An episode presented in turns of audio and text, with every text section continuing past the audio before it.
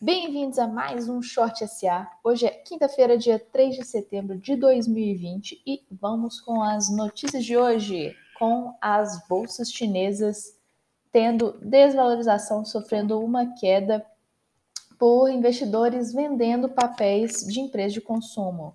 É, na verdade, estão tentando realizar lucros, estão preocupados que houve uma valorização em excesso por parte dessas empresas. Então, o CSI 300 teve uma queda de 0,55% e o índice de Xangai uma queda de 0,58%. Além disso, nos Estados Unidos, eles falaram que os diplomatas chineses agora vão ter que ter aprovação do Departamento de Estado norte-americano antes de visitar o, o, o, universidades, antes de visitar o ambiente universi universitário ou realizar eventos culturais o que aumenta a tensão entre Estados Unidos e China mais um pouco. Tensão que vem aumentando desde, desde o ano passado, desde bastante tempo, só aumenta essa tensão aí. É, enquanto isso, o índice de Tóquio teve um avanço. Os índices de Tóquio, Seul e Taiwan tiveram alta, enquanto os outros índices de Hong Kong, Xangai, Singapura e tiver, tiveram uma baixa. O índice de Sydney também teve uma alta de 0,81%. A maior alta foi de Seul em 1,33%.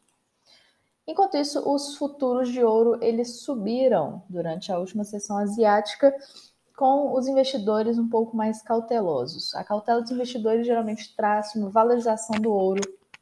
Os futuros de ouro para dezembro subiram em 0,37%, sendo entregados a 1.000 951 dólares a onça Troy.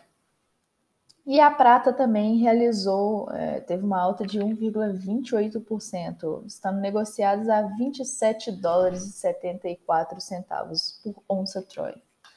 A prata aí que está bem desvalorizada em relação ao, ao ouro no nível histórico. O dólar também, ele fecha, fechou em baixa, tudo fechou em baixa. Ontem o Ibovespa também fechou em baixa, o dólar fechou em baixa, mas o dólar fechou em baixa é, aqui no Brasil. A queda foi de 0,49%. É, no mundo ele teve uma alta em relação ao euro, mas especialmente porque o euro teve é, uma desvalorização. O, o dólar ele oscilou, ele ficou entre, entre 5,43 e 5,36 reais. O fechamento dele foi de 5,35 reais na venda. É o menor patamar desde o dia 6 de agosto. A queda foi de 0,49%. O Roberto Campos Neto, presidente do Banco Central, disse que não, eles não estão trabalhando com o preço do câmbio, mas podem intervir pesadamente caso achem necessário. É muito dito que o Banco Central ele não regula exatamente o preço do dólar, mas ele tenta dar liquidez ao mercado para que não estoure e o dólar fique muito caro ou vice-versa. É, de acordo com analistas das da, analistas, dizem que o Banco Central ele vai trabalhar com um teto para o dólar com um teto de mais ou menos 5,50, provavelmente. E esse é o dólar, enquanto isso o Ibovespa ele teve uma queda de 0,34%, estando em 101.820 pontos. Ah, ele tocou ontem, ele chegou nos 102 mil pontos, agora ele está fechando nos 101 mil pontos. Vamos ver como vai ser a abertura de hoje, já que os no cenário internacional os futuros de, dos Estados Unidos abriram em baixa. Então, Dow Jones abriu em perderam 0,01%, S&P 0,22%. A Nova York está em baixa nesse instante. É, Bolsonaro, ele enviou finalmente a reforma administrativa para o Congresso e a reforma administrativa que vai, vai dar novo, um novo regime aos servidores que vão entrar no governo. Entre algumas coisas tem a vedação de mais de 30 dias de férias por ano, vedação da redução da jornada sem redução da remuneração, etc. E outra coisa que aconteceu com o, o governo foi o fato de do governo ter, redu, ter, ter acabado com uma trava do Paulo Guedes para expansão de novos cargos públicos. Então, novos concursos públicos são, são permitidos agora. A Procuradoria-Geral da Fazenda mudou esse, esse, parecer. Então, a gente vai ver novos concursos públicos aí agora é, para preencher gastos como Polícia Federal, por exemplo, que vai contratar 2 mil agentes. E enquanto isso, o, os futuros, ó, e no, no, euro, a zona do euro, teve uma alta no índice de gerente de contas, o resultado foi de 51,9. Todos os resultados de gerentes de contas acima de 50 significa expansão, abaixo de 50 significa retração.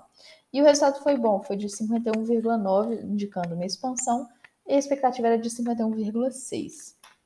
Mas no mês passado foi de 54, o que mostra que a economia tá, continua crescendo, mas a um ritmo bem menor do que o ritmo anterior.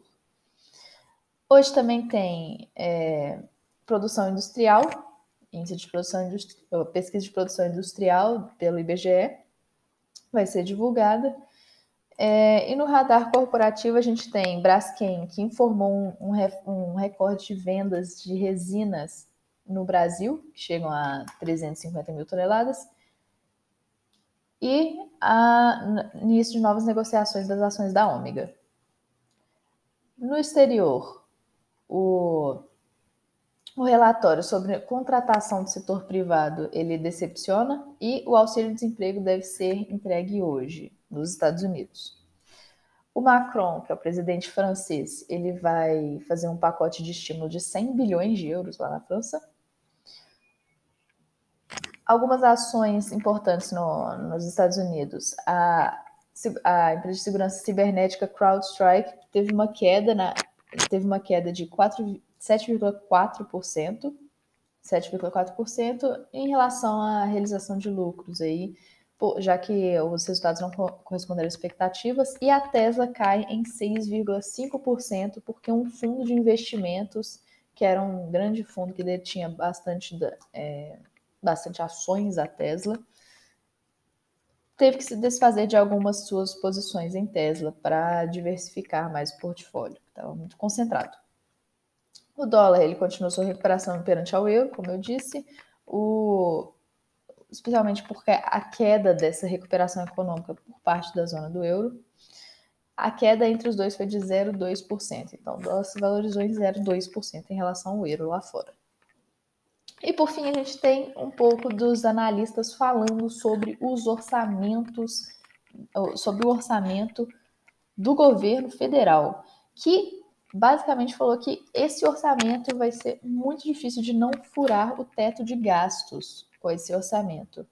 É, dá um espaço muito pequeno para não furar o teto de gastos, e o teto de gastos é visto como, pro, pelos, o, pelos analistas, um importante marco fiscal do, por parte do governo. É, a própria proposta do Bolsa Família vem em 34,9 bilhões de reais, o que, de acordo com o economista Guilherme Tinoco, não há espaço para um para 30 a 40 bilhões extras no orçamento para o Renda Brasil, já que existe, é, o Bolsonaro vetou a extinção de alguns benefícios já existentes.